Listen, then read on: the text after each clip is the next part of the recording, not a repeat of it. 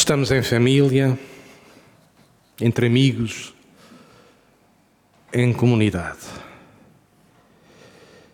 A palavra de Deus hoje é do dia.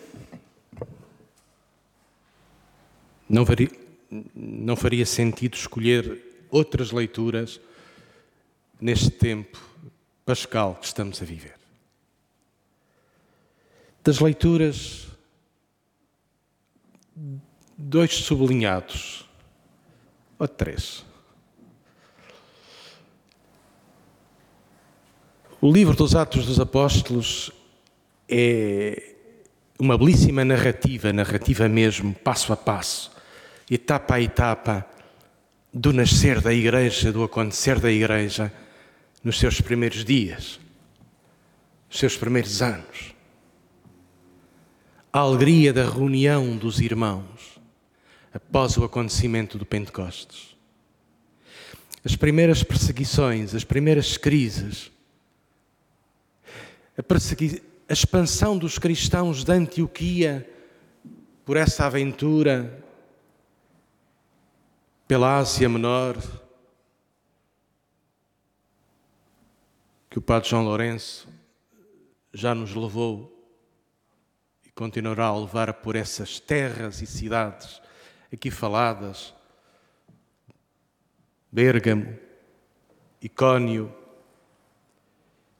por onde andou Paulo,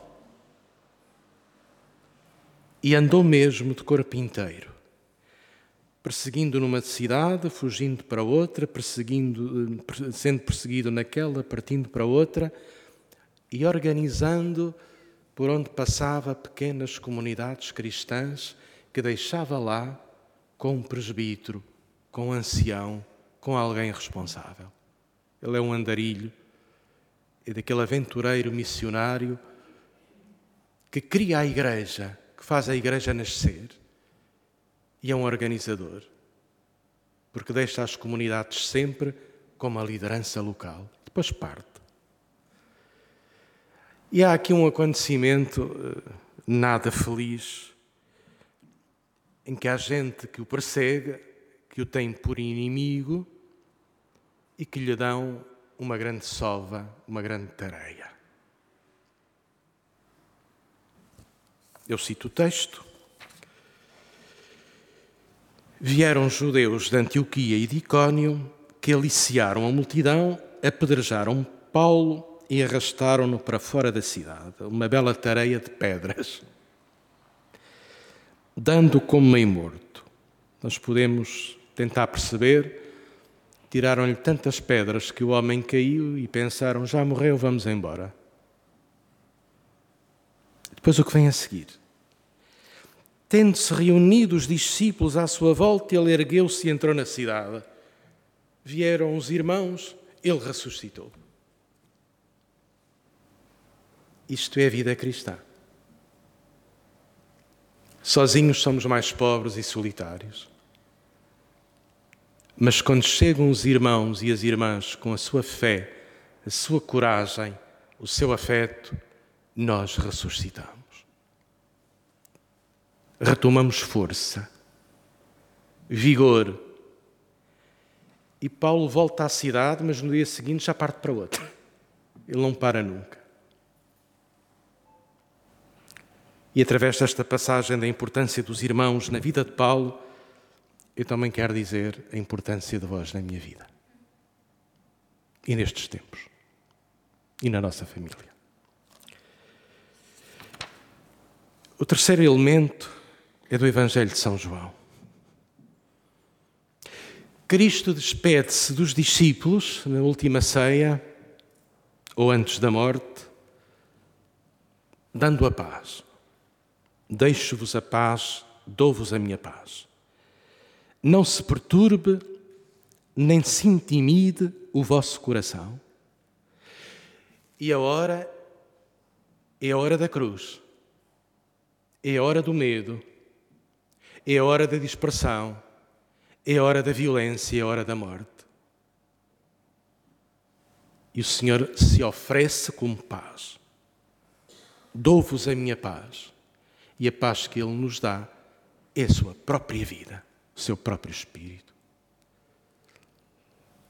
No Evangelho de São João, Jesus despede-se dos discípulos antes de se entregar ao Pai na cruz e no primeiro dia da semana, na sua ressurreição, encontra-se com os discípulos, coloca-se no meio deles, estando eles com medo e com as portas fechadas, e a primeira coisa que lhes diz é esta: a paz esteja convosco. Parece que no Evangelho de São João, Jesus não faz outra coisa senão dar-nos a paz e desejar-nos a paz, que é Ele próprio, a unir, a curar as nossas feridas, a ressuscitar-nos do medo, a reerguer uma comunidade dispersa, a fortalecer, a escancarar as portas de todas as nossas clausuras para sairmos para fora de nós próprios.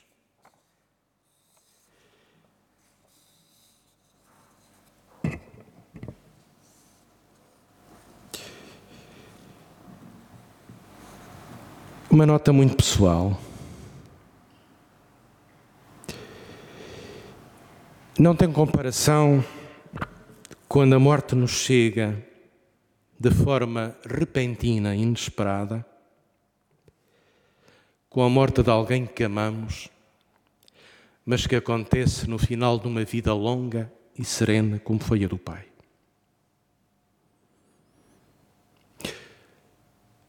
Ninguém sabe como vai reagir à morte, ninguém sabe. Apavora-nos, temos medo, fazemos tudo para que nunca aconteça. E se pudéssemos, continuaríamos a dar vida ao Pai ou a quem amamos. Mas sabemos pela experiência da fé que podemos viver a morte da pessoa que amamos na dor e na paz. Podemos. O próprio Cristo a viveu. Não sei como é possível, mas sei que é possível. Podemos ver a morte do pai, do marido, do irmão, como um tempo de consolação e de profunda paz. Não retira nada de dor nem de perda mas acrescenta qualquer coisa que não se sabe dizer. Uma profunda paz que é graça de Deus. Para mim, foi inesperado e um tempo de graça, paradoxalmente, a morte do Pai.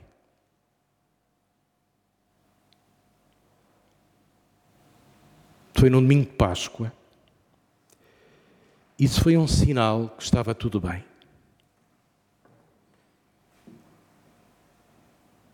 Podemos nos despedir do Pai ou de quem amamos, consolados pelo dom da sua vida, profundamente agradecidos por tudo o que viveu. E muitas circunstâncias foram de dor, de luta, de doença, de resistência, de cura. Uma vida simples, coerente, íntegra, com um traço de doçura para com os animais, para com as coisas, sobretudo para com as pessoas. Na hora da sua morte, podemos dizer: tudo estava bem, tudo estava consumado, tudo fazia sentido. Sabemos que a vida continua. E como diz uma querida amiga aqui presente, três semanas depois, os filhos e os netos retomam a normalidade da vida. Porque a vida avança com os seus desafios e as suas urgências. Cada filho tem a sua vida e a minha há cerca de 40 anos, tem sido um pouco distante da família. Pelas razões do meu próprio ministério, tenho sido um ausente de casa, de casa do Algarve. E nos últimos quatro anos, nem no Natal, nem na Páscoa tenho estado com os meus. Mas talvez o meu maior luto esteja para vir. Quando em férias estiver em casa e aí sinta a ausência do Pai. E dele o recorde na cadeira vazia ou no cajado pendurado. Ou nas fotografias de jovem ou dos seus 50 anos de casamento com Inácia. Minha irmã Anabela, aqui presente, tendo dado assistência cotidiana aos pais, assegurando cuidados, atenções, urgências, gerindo medos e impotência, como todos nós. E partilhando comigo à distância, etapa a etapa, pormenor a pormenor, as urgências médicas, o necessário do cuidado cotidiano. Sempre estivemos em sintonia. E o cuidado pelos pais nos últimos meses ainda nos uniu muito mais. Obrigado.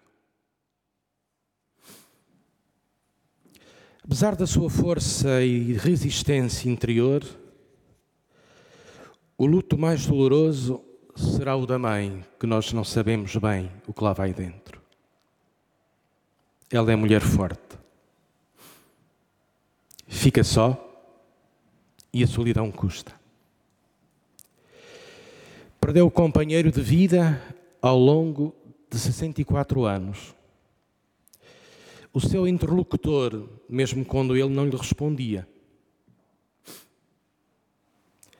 Não imagino sequer a dor silenciosa do seu luto, voltar a dormir sozinha.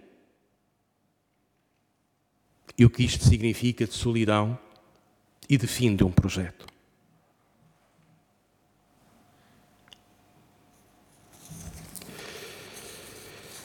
Queridos amigos e queridos irmãos e irmãs, estou grato a Deus por tudo, pela longa vida do Pai, pela família que somos e que Ele edificou, pelo matrimónio íntegro de 64 anos com a Inácia, pela morte que foi a confirmação de toda a sua vida e pela inesperada consolação e paz neste tempo de luto para mim. Estou grato pela vossa amizade, queridos amigos e querida comunidade da Capela do Rato. Senti a vossa presença de tantos e diferentes modos. Pelas mensagens, pelos abraços, pela presença física aqui e no funeral do Pai. Ficamos mais fortes quando partilhamos alegrias e dores, fé e esperança, vida e morte, porque tudo é vida na Páscoa de Cristo. partida do pai, que é dramática, foi a confirmação da sua vida. E em Cristo aqui nos reúne. E nós também lhe agradecemos isso. Diz-nos São Paulo, e concluo: Com Cristo morremos, com Cristo ressuscitamos. Na aventura da fé, cada dia renovada, a vida aproxima-se da morte, mas também se aproxima de Cristo, que é a vida em definitivo, a vida plena. O meu obrigado a todos vós pela vossa presença aqui hoje, que é expressão de uma presença amiga e gratificante na minha vida.